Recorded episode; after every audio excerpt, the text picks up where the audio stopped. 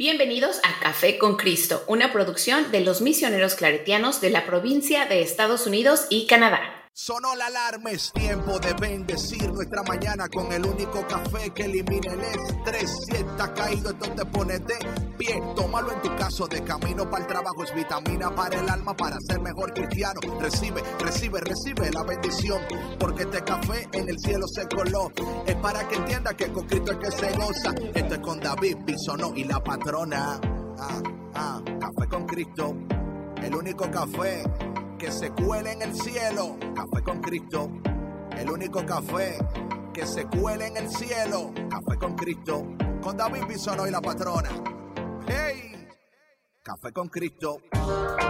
Hey, hey, hey, mi gente, Dios te bendiga, Dios te bendiga y bienvenido a otro episodio de Café con Cristo, el único café que se cuela en el cielo. Mi nombre es David Bisono y yo soy el cafetero mayor y con nosotros, como siempre, Sandra Navarro, la patrona. Buenos días, ¿cómo están? Un placer que estén con nosotros en otro episodio más de Café con Cristo. Y también por ahí DJ Vic. Buenos días, bienvenidos a un programa más en Café con Cristo. Dios los bendiga. Oye, Víctor, los, ya los tulipanes es cero ya, ya no, ya, oh, bro, los tulipanes desaparecieron. Ya, ya, cero, pasaron a la historia. Ya no hay más no, tulipán updates. No, ni rastro de los tulipanes, o sea, quedaron ya solo la, la, la raíz esperando el siguiente año. Ah, bueno, pues nada, entonces dejamos los tulipanes for next year, como dicen los gringos. Sandra, ¿cómo estás?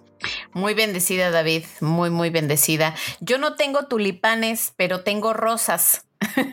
Ah. y ahorita están en su máximo eh, esplendor.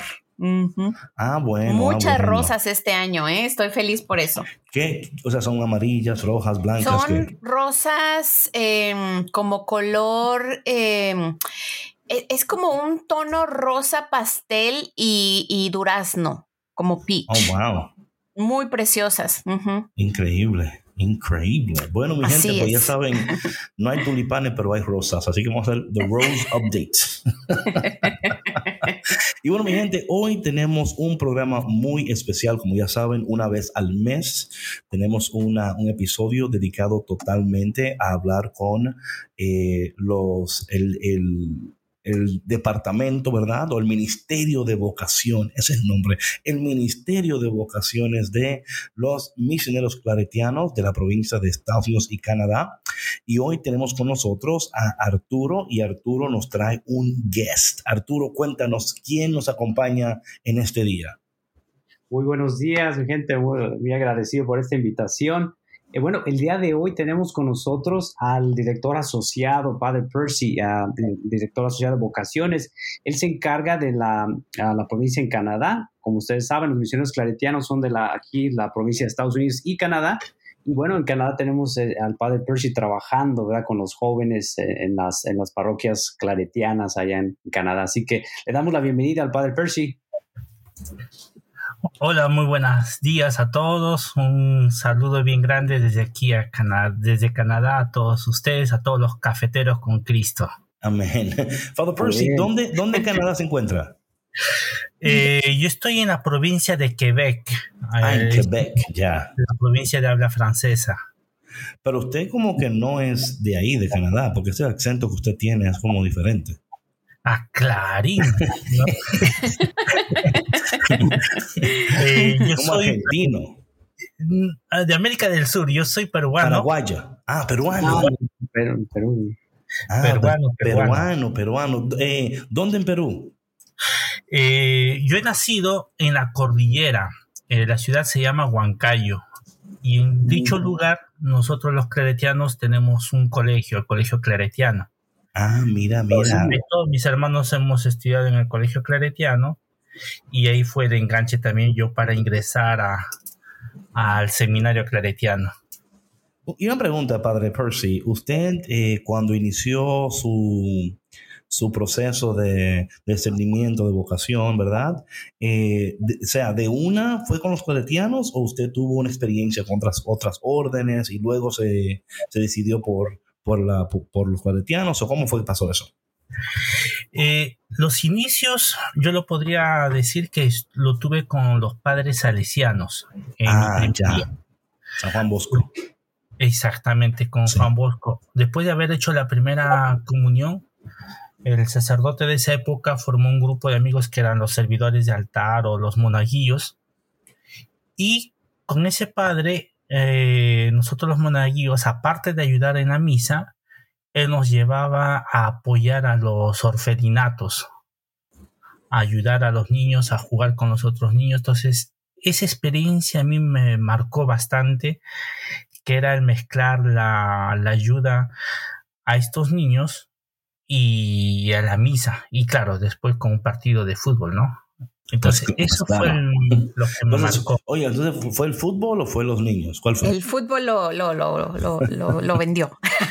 un, mix, un mix, un mix. entonces, entonces una pregunta, padre, padre eh, porque es tan interesante. Entonces, entonces, empezó con los salesianos.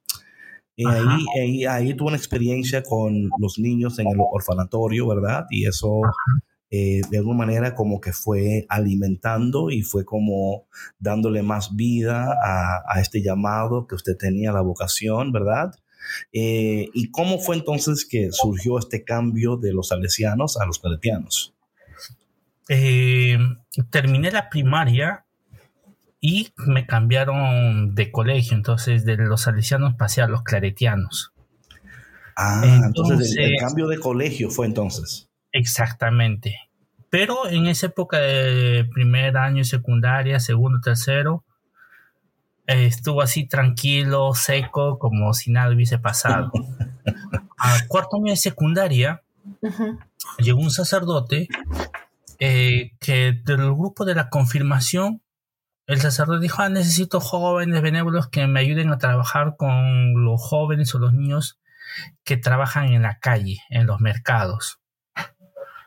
Entonces yo me apunté y el sacerdote, con el sacerdote íbamos a, a invitar a los niños y a los jóvenes que estaban en la calle vendiendo sus productos a que vengan al colegio. Ahí jugábamos, ahí dábamos catequesis eh, y esa experiencia revivió lo que yo había experimentado en la primaria con los padres salesianos. Y es en ese momento donde mm, el padre con el que trabajamos me dijo, oye, ¿no te gustaría hacer eso mm, siempre toda la vida? Pues yo le dije, sí, a mí me gusta ayudar. Pues hazte cura, me dijo, y este misionero, y, y así vas a ayudar. Oye, me, oye, me encanta como, mm. pues hazte cura. O sea, como que no veo otro plan, ¿no? Como que puedes ser voluntario, puedes eh, venir, hazte cura. Y tú como... Entonces, una pregunta, padre. Entonces, usted ahí dijo que sí, usted no dijo ni que, bueno, déjame pensarlo, que es, una, usted de una dijo que sí. Sí, porque siempre había estado en mí el querer ayudar mm. wow. a las personas. Claro que ya mm, cuando el padre me dijo, pues ve al seminario y mira a ver cómo si te gusta o no. Entonces yo cuando fui al seminario una semana, los seminaristas estaban de vacaciones. Entonces, claro, ahí nos las pasamos rezando, jugando, catequesis. Cuando regresé y el padre me dijo, ¿y te gustó? Le digo, sí, me gustó. Entonces ya, ya fui a hablar con mi familia y el sacerdote, porque ya en quinto año secundaria, entonces, eh, claro, ya hubo varias cosas con mi familia, ¿no? Por ejemplo, mi papá, pues no, no estaba tan de acuerdo, ¿no? Porque en ese momento dijo, bueno, es que no te gustan las mujeres o qué, o qué. no, no, no, sí me gusta, le digo. Te lo prometo, papi, que me gustan, es que. Exactamente. Y ya después mi hermano el mayor, él me ofreció un trabajo y me dijo, espérate un tiempo, ah, eh, trabaja, estudia y si después de dos años o tres años sigues con la idea, pues te vas.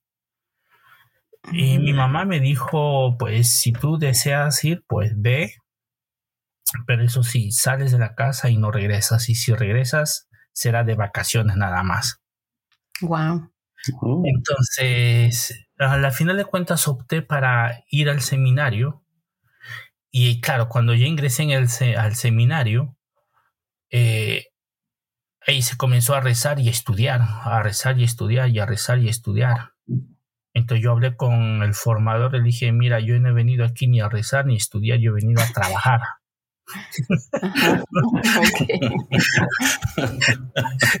claro, porque ese era mi deseo, por eso que mi experiencia fue siempre el ayudar, el trabajar.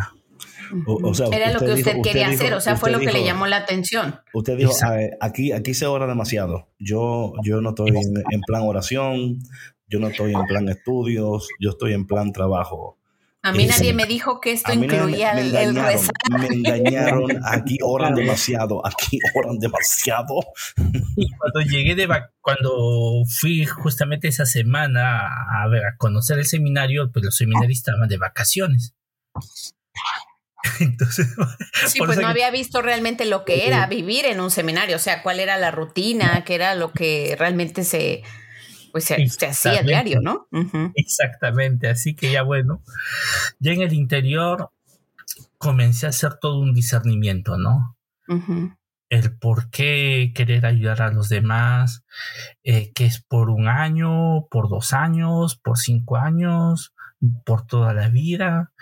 Ya sea, ya eh, con el mismo formador comenzamos a purificar las motivaciones, a profundizar más en la figura de Cristo, ¿no?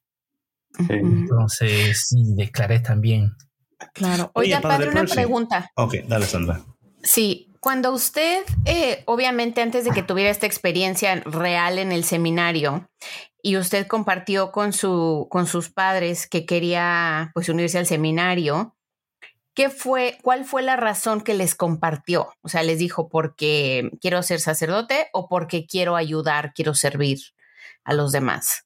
Las dos cosas eh, que estaban en mi mente era el servicio, el ayudar a los demás y hacerlo en cualquier parte del mundo. Mm, o sea, esas dos cosas estaban en mi mente, ¿no? O sea, yo decía, pues que me manden a donde quieran, pues yo estoy dispuesto a ir a trabajar y ayudar a los demás. ¿Y qué edad tenía, padre? 17 años para 18. Ah, ok, mm. ok, estaba joven. Oye, padre, ¿y más o menos en qué año fue ese? No, no para saber su edad, sino para tener un contexto. no hagan cuentas. Sí, sí. Yo acabé la secundaria en el año 90. Ah, pues fue recién, como quien dice, o sea, no fue tan... tan... O sea, ah, pregunto esto, pregunto esto, o sea, porque no sé, no sé, pero me parece a mí que esta no es la misma experiencia que están teniendo los chicos eh, hoy en día con sus padres, ¿verdad? O, estoy mal. O sea, usted, en su experiencia, usted ve que es igual, ve un, ve uno, un hogar que apoya, un hogar que anima, o, o, también otra cosa es eh, si ve también que los jóvenes están dispuestos, como antes estaban a abrirse a, discernir una vocación. Me parece que ahora hay que hacer casi malabares para que un, alguien venga a, discernir. O sea, hay que hacer, hay que presentarles. Porque como usted fue, pues hágase cura. Y usted, ok, pues voy. ¿Sí me explico? Y ahora como que es tan, es tan diferente la, la interacción, eh, eh, de los padres con los jóvenes, el, el, joven para abrirse a discernir, o sea, ¿cómo usted compara su experiencia con la experiencia que usted ahora está teniendo con los jóvenes como, como un director ahora de, o sea, de, de vocaciones? o sea, ¿cómo usted puede ver su experiencia en comparación con las experiencias actuales de los jóvenes? Sí, el contexto es completamente diferente. Eh, cuando era adolescente, eh, y el mismo Perú hasta el día de hoy, en la mayoría son católicos. Claro, no son practicantes, practicantes. Por ejemplo, mi familia eh, siempre han sido católicos, pero así de misas a diario, de participar en una parroquia, en una iglesia, no. En un momento dado, mis padres hicieron el retiro de cursillo de cristiandad y mi mamá se quedó apoyando más. Pero no ha sido una familia súper practicante. Sí, íbamos a misa de vez en cuando, como la mayoría. Entonces, y la experiencia también de los sacerdotes o de los misioneros que habíamos tenido en el Claretiano, o sea, no eran sacerdotes simplemente de directores o de curas de misa solamente, sino los veíamos en todo ambiente, ¿no? Por ejemplo, había misioneros que estaban ahí con nosotros en el deporte, misioneros que estaban dando clases, misioneros que estaban en la dirección, pero hacían un apostolado fuera. Entonces, yo personalmente, por ejemplo, mm, yo me desarrollé en un ambiente de colegio, o sea, cuando fui por primera vez a una parroquia ya en el seminario y es la primera vez que vi que habían tantas vírgenes, tantos santos, que se rezaba el rosario. O sea, fue otro ambiente. Y si él lo traslado para Canadá, eh, en el lado Quebec, eh, el ambiente religioso ha desaparecido. Hasta los años 60 eh, Quebec se caracterizaba por ser una provincia muy católica, muy practicante. Pero ha habido ciertos problemas que a la fecha, por ejemplo, ya no hay ese ambiente de Dios. Muy por el contrario. O sea, no puedes, no puedes decir que tú eres católico. Tú es una como que hay una confusión, ¿no? En, en, esto, ¿no? En el tema de la, de la espiritualidad y de la fe y de, y de cómo vivir tu fe y cómo practicarla, ¿no? Y, y como bien dices tú, Arturo, yo creo que sí empieza en casa y, y por ejemplo, ahorita que comparten ustedes de esto de, de las, eh, pues de los chicos que, que hacen su confirmación, eh, y ya no regresan. Yo creo que muchos lo hacen forzados, o sea, por los papás, porque es lo que hay que hacer, ¿no?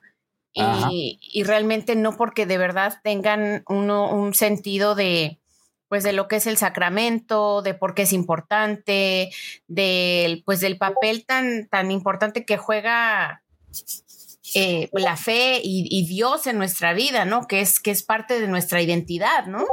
Como personas. Eh, y ahorita en una cultura donde pues te casi casi te zorrajan en la cara, ¿no? Todo lo que debe ser, ¿no? Y todo lo que este lo que puedes tener a, acceso, ¿no? Y que pues realmente no necesitas casi casi a, Dios en tu vida o, de alguna manera pertenecer a una, este, a una institución, ¿no? Religiosa, porque de esa manera lo ven. Es, es bien difícil, ¿no? Que, que, un joven, a lo mejor a una edad tan, este, pues ahora sí que tan joven como por ejemplo el, padre Percy, ¿no? A sus 17 años que estaba considerando servir o discernir, eh, que lo haga en este momento si no está expuesto a pues a este tipo de cosas, ¿no? Porque yo me acuerdo que cuando yo conocí de los claretianos yo estaba muy joven, yo tenía 18 años y lo que más me llamó la atención de la comunidad de los claretianos fue precisamente eso, ¿no? O sea, su eh, eh, el que ellos eh, servían, ¿no? Que eran, que misionaban alrededor del mundo y, y, cómo tantas personas pues eran afectadas positivamente por precisamente este trabajo misionero. Y yo no tenía un ejemplo de eso en mi casa, pero de alguna manera, pues mi, yo sí tenía, o sea, yo, yo sí tenía fe en Dios, yo sí creía en Dios y eso fue lo que me llamó la atención y lo que, bueno, el trabajo que, o el, el pues sí, el trabajar con los claretianos ha sido de un impacto positivo en mi vida, ¿no? Y en mi fe. No, y creo que para muchas personas también, pero también yo creo que, como dice el padre Percy, ¿verdad? La realidad, eh, o sea, la, eh, bueno, en, en, en, especial en Canadá, ¿verdad? Eh, la realidad espiritual, religiosa, de institución, de iglesia, no goza del mismo favor y de la misma simpatía que, por, que hace un tiempo tenía la iglesia, ¿verdad? En Canadá, eh, y como decía el padre, eh, ha, pasado por muchas, eh, por eventos, ¿verdad?, que han sucedido. No obstante, los claretianos siguen siendo de bendición. So, una pregunta, Father Percy. cuando, cuando usted, ahora que está en este contexto de, de donde hay resistencia, ¿ok? O sea, de por sí eh, aún en los, en los países, en, bueno, en Estados Unidos, aunque hay una, una, una, una apertura a lo que es la palabra de Dios, a lo que es la iglesia, la iglesia está teniendo eh, muchos problemas eh, en tratar de, ver un crecimiento en vocaciones, ¿ok? Bueno, aunque, aunque hay algunas órdenes que siguen teniendo ¿verdad? Un número de vocaciones consistentes, no de mayor cantidad como antes, pero sí todavía hay algunos, ¿verdad? Pero hablando en particular, padre, de, su, de, de Canadá, de los claretianos, en, en, su, en su experiencia y lo que está ahí, ahí ¿qué, ¿qué usted ve que ha funcionado o que puede funcionar o que puede ser más atractivo para invitar a los jóvenes a, a discernir y ser parte de la comunidad claretiana? Bueno, creo, creo que es eh, no limitarse solamente, por ejemplo, a, a una reunión de grupo juvenil o de una misa, sino hacer una actividad, algo social. Yo creo que cuando se desarrolla, se propone un trabajo social, eso es lo que atrae a los jóvenes, porque si a un joven, a un joven adulto te dice, ven a misa, pues la misa sigue un ritual y es pasivo y no es participativo, entonces el joven no va a tener mucho interés. Pero si uno mezcla a una actividad social que se pueda desarrollar junto con la misa, entonces ya despiertas otro tipo de interés.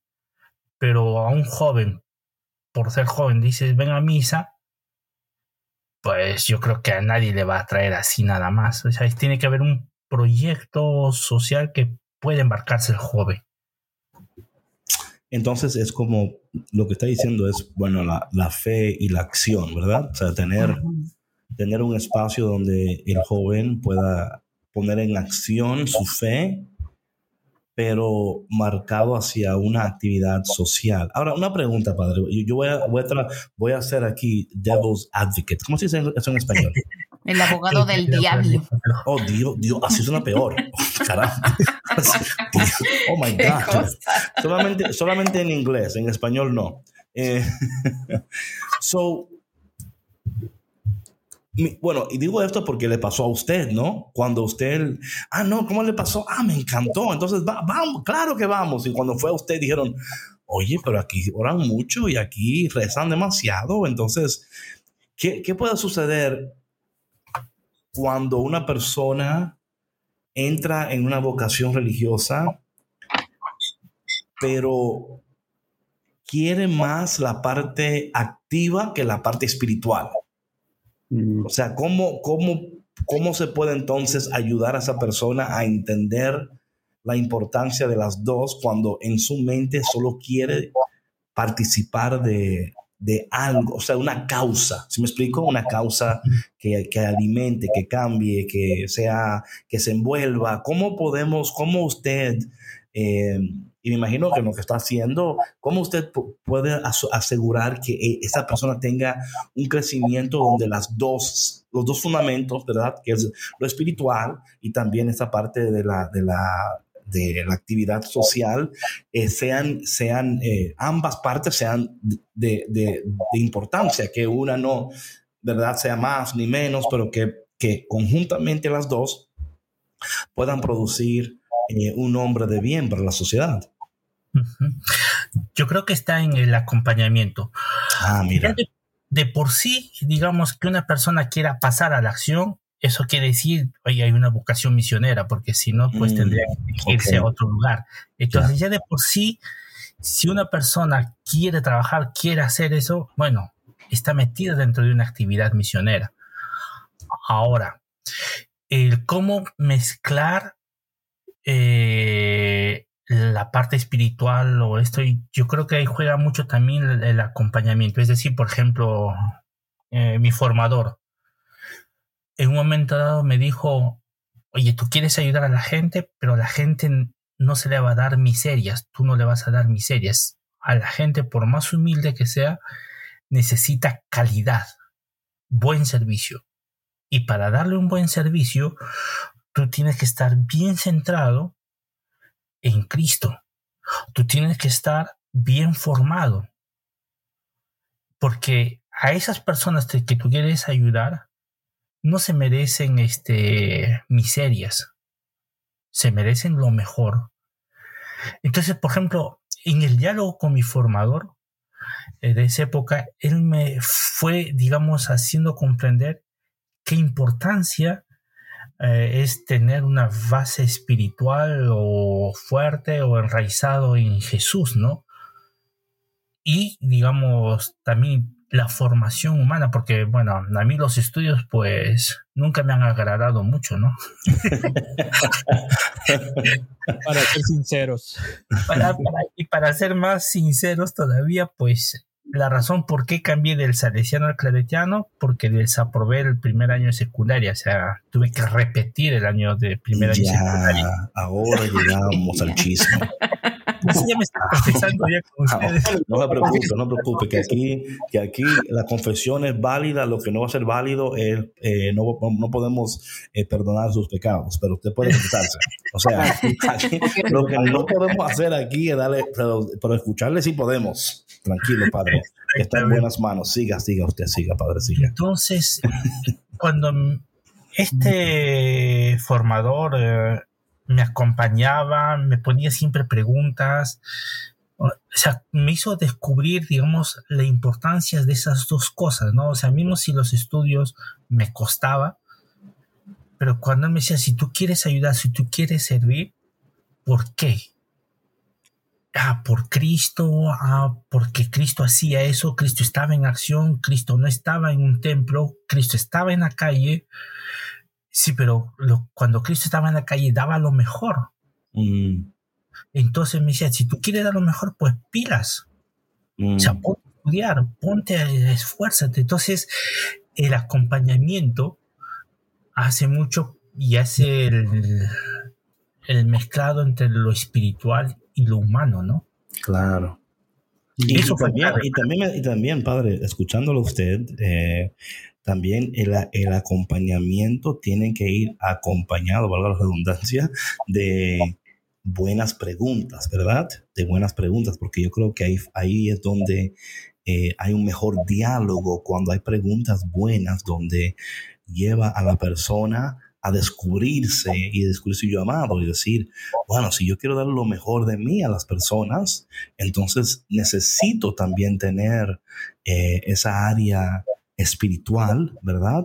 Bien formada, porque si no tengo mi vida espiritual bien deformada, yo siempre digo que lo que no está formado está deformado, ¿verdad? Entonces, em, no, no vamos a poder dar lo mejor de nosotros. Ahora, Padre, en ese aspecto, cuando hablamos de lo que usted está haciendo, ¿qué clase de acompañamiento ustedes le están dando a los jóvenes que están acercándose a ustedes para discernir una posible vocación? Bueno, primero es, em, justamente esta semana hemos tenido una pequeña reunión donde hablamos sobre la pastoral juvenil, vocacional un poco. El primer desafío, digamos, cómo encontrar a los jóvenes, cómo captar a los jóvenes. Ahora, los pocos que han llegado, eh, bueno, se les, se les está acompañando, se está hablando. Por lo menos tratamos de encontrar a la persona dos veces al mes. Ya. ¿no? Pero el gran desafío es ahora lo que estábamos diciendo esta semana, cómo encontrarlos, porque no llegan a la iglesia. Ah, y una pregunta, ¿cómo han encontrado lo que han encontrado hasta ahora? Eh, después de la confirmación, han habido actividades como la Jornada Mundial de Jóvenes, eh, o un grupo que también se tuvo, JUCLA, Juventud Claretiana, pero que había un proyecto al interior de eso. Entonces, esos fueron dos ganchos que ayudaron a encontrar a los jóvenes. La Jornada Mundial mm, con el Papa y este, el JUCLA, la Juventud Claretiana, que tenía un proyecto eh, social, ¿no? Esos eran los dos ámbitos fuertes. Y a mm. nivel francófono, verdaderamente de los autóctonos de aquí ah, e, es muy difícil.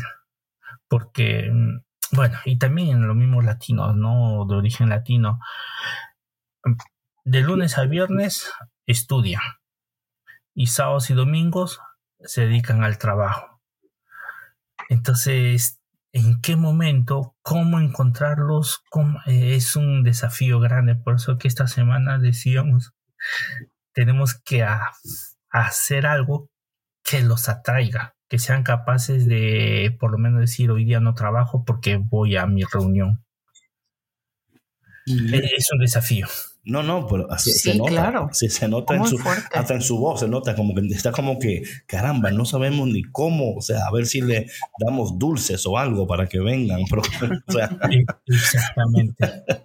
Ahora bien, padre, eh, bueno, y esperamos, ¿verdad?, que este podcast alcance personas que vivan allá en Canadá y que digan, caramba, yo me quiero, que me quiero envolver, quiero hacer una pregunta. Así que, que por favor, si tú escuchas este podcast y conoces a alguien en Canadá, algún joven, un hermano, un amigo que está buscando eh, ser parte del plan de Dios y que todavía no entiende cuál es su plan, por favor compartan ese podcast con ellos para que puedan ponerse en contacto con el Padre Percy allá en Quebec eh, y puedan empezar esa conversación, ¿verdad? Que, que tú, uh, que, uh, o sea, es, esa, esa parte de, de, acompañar, ¿verdad? Acompañamiento. Sandra, ¿sabes qué? Y bueno, también aquí Arturo y Víctor, ¿saben que esto ha sido, yo creo que uno de los mayores retos de, la iglesia es eh, cómo iniciar la conversación con personas que no, que número uno, quizás no quieren conversar o quisieran conversar, pero no, sabe, no sabemos a dónde están, ¿verdad? O sea, es como que, where's Waldo? ¿Verdad? O sea.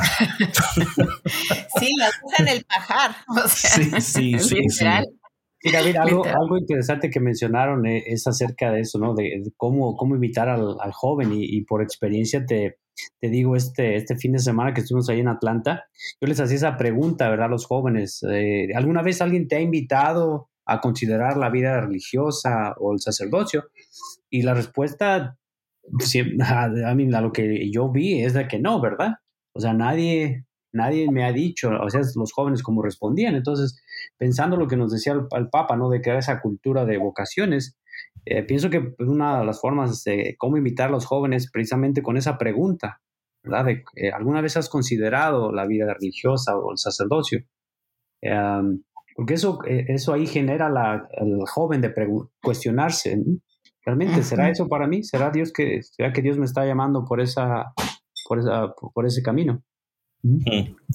O, tal vez como decía el padre, ¿no? Perdón, este, poniendo la fe en acción, o sea, que a mí me parece muy interesante cómo yo creo que ahorita la gran mayoría de los jóvenes y jóvenes adultos sí están interesados y están muy involucrados en temas de justicia social.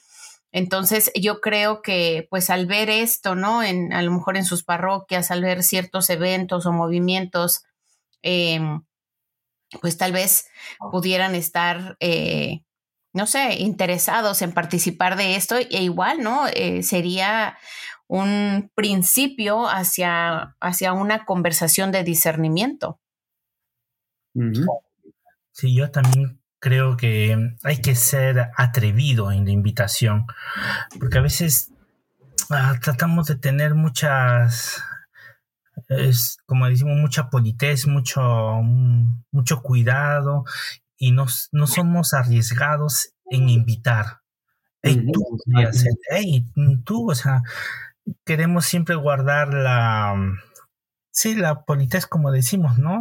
Eh, y tratar de ser cautelosos y no arriesgados.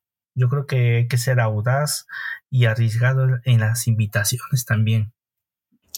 No, totalmente de acuerdo, padre. Yo creo que otra cosa que quizás también podemos aprender de Jesús, ¿verdad? Eh, Jesús no fue donde se le invitó. Eh, él fue y en el proceso la gente se encontró con él y luego fue invitado, ¿verdad? O sea, por eso decían, este come en las casas de los pecadores, en las casas de los que, ¿verdad?, de, recogen impuestos. Eh, y yo creo que tenemos que coger una, una, jugada del playbook de Jesús, ¿no? donde él eh, caminaba entre el pueblo. Y yo creo que, no sé lo que usted piensa, Padre Percy, pero yo creo que eso se ha perdido en estos, en estos tiempos, em, porque a veces estamos haciendo el come and see, lo cual es bueno, ¿verdad? Y yo creo que tiene que ser ambos y, ¿verdad? Eh, pero también tiene que ser go and see también, o sea, tenemos que también nosotros eh, estar eh, caminando entre el pueblo de Dios. Y yo creo que a veces no le damos el valor a lo que pueda suceder cuando nosotros nos hacemos presentes en la comunidad, no solamente en, en la celebración de la Eucaristía o del sacramento, pero también en, en el coffee shop de la esquina, ¿verdad? En la tienda de la esquina donde vamos allá y empezamos a, hablar con la gente, ¿verdad? Em, y yo pienso, padre, no sé qué piensa usted, que también esa, eso tiene que ser parte de cualquier, de cualquier, y por, falta de una mejor palabra, vamos a decir, de cualquier estrategia, ¿verdad? Aunque no es estrategia, es más que, más que nada es confiar que mientras caminamos, eh, Dios nos va a dar las palabras necesarias para, como usted dijo, Padre, ¿verdad? Ser audaces, no tener miedo, atrevernos y que en ese atrevimiento de ser Jesús para el pueblo y de caminar entre el pueblo, de que a lo mejor habrán personas que se van a encontrar con usted, Padre, o con, con algún sacerdote claretiano en momentos de necesidad y que esa conversación en esa esquina, en ese banco, en ese parque, va a ser el momento indicado para que esa persona reciba la confirmación del llamado que hace tiempo ya tenía, pero no sabía hacia dónde dirigir eh, su vida. Sí, y yo completamente de acuerdo porque yo creo que en la historia o la sociedad ha hecho que que encerremos o la misma sociedad está haciendo que Jesús se limite solamente al templo. Amén, amén. completamente. o, sea, Jesús nació fuera del templo y fuera de Jerusalén. Jesús fue al templo de adulto, pues habrá ido dos, tres veces, y, pero todo su ministerio la pasó en la calle. Así es. No andaba preocupado si usaba un clériman o si un alba, si una estola, él andaba por la calle y, daba a Dios y ponía a Dios al alcance del mundo. Amén. Entonces, yo creo que hay que sacar a Dios, a Jesucristo de la iglesia, porque hay personas también dicen, ah, no es que Jesús no se metió en política ni en economía, Jesús se, metió en todo. Por, eso, lo mataron. O sea, Exactamente. Porque el César dijo, espérate, yo aquí no puede haber. Entonces lo que él decía, él decía, es que mi reino no es de este mundo, mi gente, ustedes me están confundiendo, o sea, pero al mismo tiempo, eh, las implicaciones eh, de la palabra de Dios hacia el mundo van directamente a, todas las, esferas, o sea, a lo político, a lo económico, a lo social, o sea, en todo, en todo Jesús está diciendo, yo soy el Señor de todo esto, ¿verdad? Exactamente. Y yo creo que, mm, mi punto de vista, este virus, el coronavirus 19, yo creo que lo bueno que nos ha traído a nosotros en nuestra fe, a Jesús lo ha vuelto a poner en la calle, lo ha vuelto a poner en las casas. Amén. Ha salido del templo, porque como estuviéramos en confinamiento, se cerraron los templos, entonces no tuvo otra alternativa que sacar a Dios a la calle otra vez, donde tendría que estar. Amén. Entonces yo creo que eso es básico también, ¿no? Releer la vida de Jesús y cómo readaptar ese estilo de vida que impacta y seduce a muchas personas hasta el día de hoy. Mm, sí, sí. Yo creo, padre, que ahí es un buen, un buen punto para dar término a esto, que, que el Padre nos invita a todos nosotros a, a, salir y a llevar a Jesús fuera del templo, ¿verdad? Porque ahí es donde yo creo que el mayor impacto es ahí donde sucede, ¿verdad? Cuando leemos la palabra de Dios. Y yo eh, entiendo como usted, Padre, que, estos tiempos eh, son tiempos propicios para, para seguir creyendo que el mismo Dios que actúa en el templo es el mismo Dios que actúa fuera del templo, ¿verdad? y que podemos llamar, invitar a las personas a discernir, a conocer la voluntad de Dios en este tiempo de su vida. Padre, si alguien está en, en Quebec, está en Canadá, ¿cómo se pueden poner en contacto con usted? Eh, bueno, mi correo electrónico es Omer Díaz a comercial hotmail.com o a mi teléfono 514-567-1802. Bueno, eso vamos a poner en las notas, Víctor, ahí, porque ni yo sé lo que dijo el padre, pero es larguísimo y ahí lo vamos a poner. El correo electrónico que nos lo vuelva a enviar, por favor, porque no lo alcancé. terminó con, oye, terminó con Hotmail, ya tú sabes. Exactamente. Eso, eso, fue allá cuando él estaba con los salesianos. está ahí en la, página, nuestra página mi, uh, miclaret.org Ahí, está también. Ah, perfecto. Ok. Ahí, está el, correo del padre, el padre Percy y su, correo, eh, y su teléfono también. Perfecto. myclaret.org. Amén. Ah, padre, gracias por estar aquí. Y antes de irse, Padre, ¿pudiera usted eh, bendecirnos con una oración final, en especial para aquellas personas que, que quizás en estos momentos están discerniendo, pensando que que quieren dar sus, sus vidas al servicio de Dios, pero todavía no se atreven a dar, a dar ese siguiente paso. Sí, y las lecturas de este domingo son justamente cuando el profeta Elías le pasa el manto mm. a Eliseo. Y, y Eliseo le dice a, déjame despedir de mis padres y no sé qué. Entonces Elías le dice, no, no, no necesito de ti entonces. Que Dios, a todas las personas que quieren iniciar ese discernimiento o atreverse a seguir a, Dios, tengan el valor y el coraje de desprenderse de todo. ¿no? Eh, Eliseo dice, permíteme despedir de mi familia a veces en el seguimiento pues hay que hacer renuncias.